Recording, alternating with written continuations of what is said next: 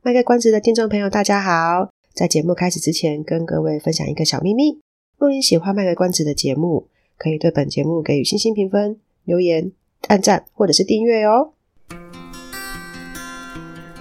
欢迎收听《卖个关子》，来听听咨商心理师麦麦今天想跟你卖什么关子，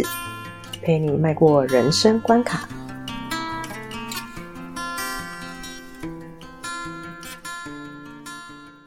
各位听众朋友，大家好，我是麦麦，欢迎收听卖个关子。结束课程之后的麦麦呢，整个就是松懈，假日就开始会觉得没有事情做，然后就会把之前没有看完的动画或者是戏剧追一追。结果呢，看到有一部动画叫做《天地创造设计部》，啊，它第九集呢就讲到这个雄蟹。就是公的螃蟹，它在交配的时候呢，为了不要让母的螃蟹被其他的公螃蟹抢走，它就会用脚把那个母螃蟹给围住。那是动画上面画的啦，它就把它围住，直到那个繁殖起来的时候，他们再交配，然后再公螃蟹再再离开。然后那个动漫的对白就就讲说，诶，这个场景究竟是雄蟹囚禁了雌蟹，还是雌蟹囚禁了雄蟹，也是说不定的。此时此刻呢，这个场景却莫名其妙的，就是触动了一个麦麦当心理师的这个职业神经。那麦麦就想说，这是一个亲密关系暴力互为行为人的概念嘛？反正就是很奇怪，互相禁锢这样。然后反正我就是上网查了一下，好像。蛮蛮多螃蟹都有这种状况，它因为那一部动漫是日本日本的动漫，所以呢，它讲的应该是比较是呃指长脚蟹。那长脚蟹其实是日本人在讲的，它那个长脚蟹，它在国外的名字，他们取的应该是叫做日本蜘蛛蟹。没有，哎，我我是用英文名字下去查的啦，但是我我不知道它中文会翻译成什么，它是讲 Japanese Spider Crab。就是因为它在水里面那个脚很长，所以在走路的时候就很像蜘蛛这样，所以他们叫那个。你如果要查那个螃蟹的状况的话，你如果查英原文的话，要查那个 Japanese Spider Crab。那日本人会把它翻译成长脚蟹，它脚真的是长到很吓人。好啦，不过呢，后来就让麦麦想到共依附这个东西。当然不是说它那个螃蟹的状况是共依附，反正就是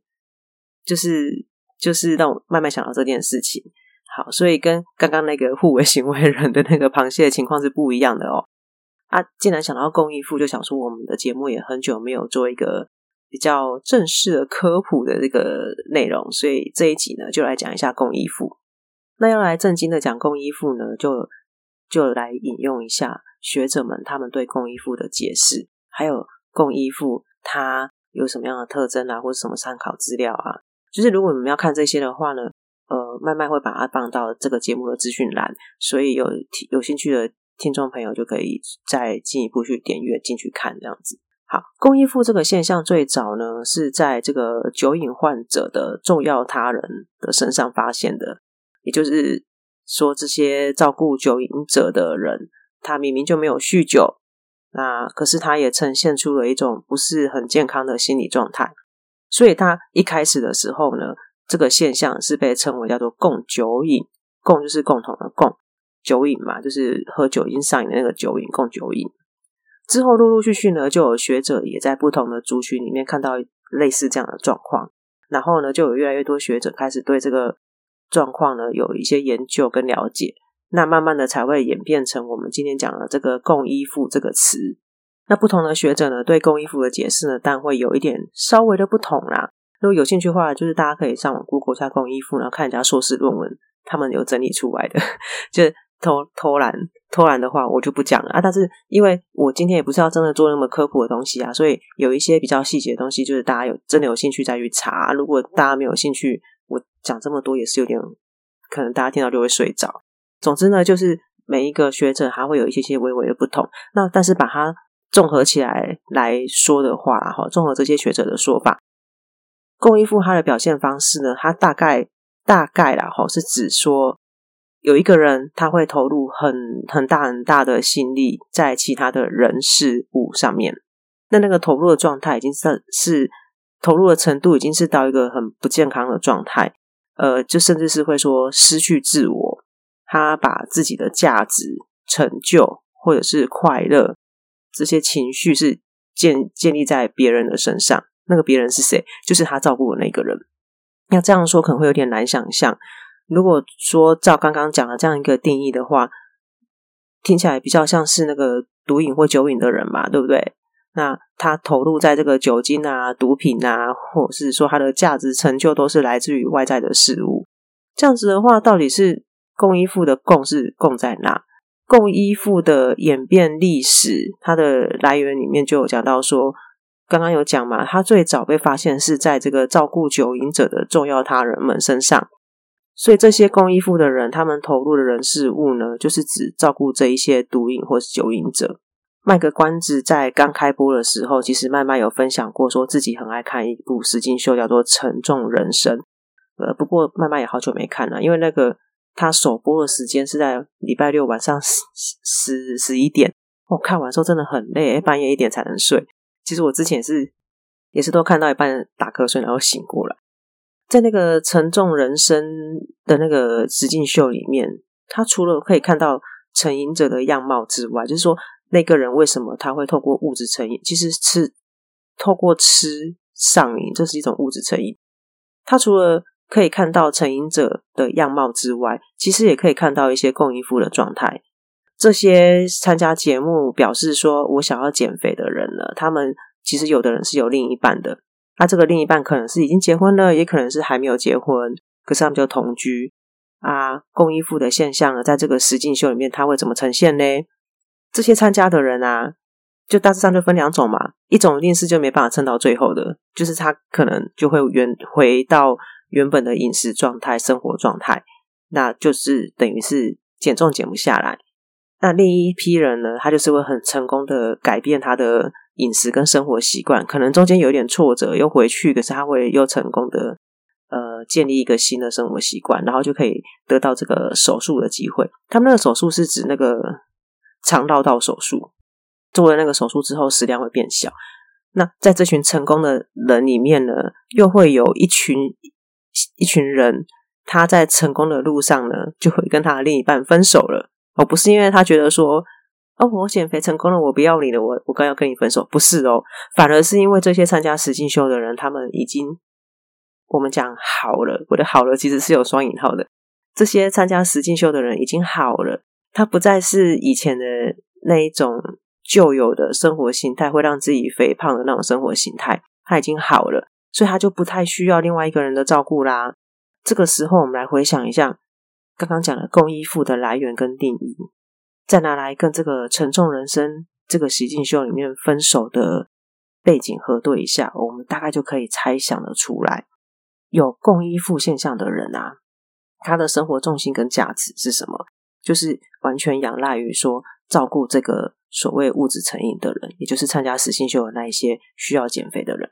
那他怎么照顾？他就准备吃的给他，然后帮忙做家事，带他去看医生。甚至是帮他洗澡、帮他翻身、任他使唤。有的时候呢，也会听到这个有共依附状况的人，也是会哀两声说：“哦，其实也是有点累。”但我看到的集数里面啊，吼，蛮少看到有共依附的人会说累的啦。他们都会说：“哦，不会啊，我就是想照顾你啊，就是想陪伴你啊，这样子。”可是呢，有趣的是，当这个成瘾者、这个想要减肥的人呢，他情况开始好转了，他减少了对。这个另一半的依赖之后呢，这个有共依附状况的人呢，他开始就没耐心或不高兴了。你看他照顾那一个人的时候，他反而都很有很耐心哦，没有发脾气哦。结果这个参加减肥实境秀的人情况好转了，他反而会那个有共依附状况的人反而开始会有耐心或是不高兴，因为他那个节目是大概一个月一个月追踪一次，或者两个月追踪一次，他就开始。那个有共依附状况的人开始不开不开心之后呢，可能节目再过个两个月、一个月去追踪的时候，就发现哎，他们分手了。这就是一个很典型的共依附的现象。对这个人来讲，我已经失去了生活重心啊，因为另一半已经不需要再依赖我了，那我留在这边还有什么价值可言呢？或许听众朋友会好奇说：“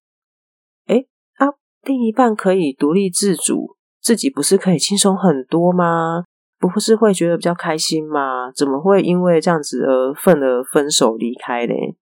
所以说才会是共依附啊！有这种状况的人呢，他虽然不是吸毒或酗酒，可是他们跟酒瘾者或毒瘾者一样，都把自己寄托在一个会损害自己的那个事情上面。然后认为在那个寄托在那个东西上面才能找到自己的价值。沉重人生的参加者，他们都会觉得透过吃，他们就可以获得自己存在的感觉，不会被背叛的感觉，寻找爱的感觉。那共依附的人呢？他们就是透透过投入这个百分之三千万的心力来照顾这个成瘾者，他借由这个方式来获得自己存在的价值。给爱的感觉，他有能力给，他需要用这样子证明自己有能力给，然后被需要的感觉对他来讲是很重要的。所以在那个过程当中，这两个人就会形成一种相互依赖的状态。我们一般在讲依附依附关系的时候啊，英文它用的那个词会是 attachment，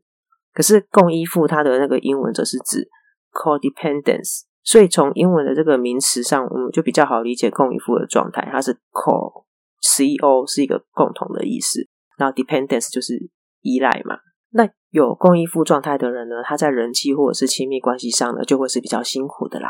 我们就去想象一下说，假如说这个人他认为自己的价值都是在照顾别人、迎合别人的需求，那他势必就是不太可能会找到那一种独立自主的另一半。他的生活就是会不断的牺牲跟奉献，他们可能也不太搞得清楚自己真正的需求是什么，因为他们一直认为他们的需，他们内心真正的需求就是照顾别人，可是这可能其实不是他真正最终极的渴望，所以他可能就会为此所苦，可是又不断的用同一个方式去生活。那麦麦在准备这个节目的草稿的时候呢，其实是有自己小小的一些分类啦。共依附呢，就是被麦麦放在一个。跟自我主体性有关的一个分类，所以从刚刚讲的这些分享呢，就可能大家就可以稍微感觉得到，有共依附状态的人呢，他自己内在的主体性可能是不明确的，所以才会需要不断的透过外在的人事物来帮自己确定我的主体性是什么。如果说是一个心理状态比较健康或者是理想的人，相对来说，他就可以透过自己去建立他自己的主体性。呃，或是说他自己就可以去建立他自己的自我价值，他不需要别人的肯定，他也不会轻易的去受到其他的人啊、事情啊，或是什么环境啊，就影响自己的自我价值，就是影响的比较不容易被影响，或是说影响，但是不会影响那么的大，只是说我们刚刚讲那些后，呃，可以确立自己的那个主体性的那些东那个内容啊。记得要排除那些自我感觉良好的人就是。好，那这集因为就是科普讲的比较短一点，然后我们这一集就来到尾声啦。如果听众朋友呢，你们觉得这集节目赞的话呢，就请在我们节目的 podcast 上面呢给个赞，留个言啊，或者是呢，你也可以敲碗说你想要听跟什么有关的题目，我如果想得出来可以回答的话，我就回答。甚至是呢，可以把这一集分享给其他的朋友。那如果还没有订阅的朋友们呢，也欢迎你订按下订阅键。卖个关子呢，在许多的管道都听得到哦。呃，例如 YouTube、Spotify、Apple Podcasts、Mixer Box、KK Box、Google Podcasts，或者是直接到 First Story 的平台上面呢，去按下订阅。呃，想在节目之外呢，可以看看一下说麦麦会有什么其他文字的纯文字的分享的话呢。也可以到 Facebook、IG 或者是 Twitter 搜寻“路上有个心理师”，那就可以看到麦麦在节目以外呢，还会呃分享一些什么样的想法，或者是搞不好会分享一些废文，也不一定啊。好，各位听众，下集再见喽，拜拜！以上是我们这次的节目内容，谢谢您的收听。如果您喜欢我们的节目的话，欢迎订阅我们的节目。或是到粉丝专业路上有个心理师追踪暗赞。若您对节目有任何的想法，欢迎留言让我们知道。下次再见，拜拜。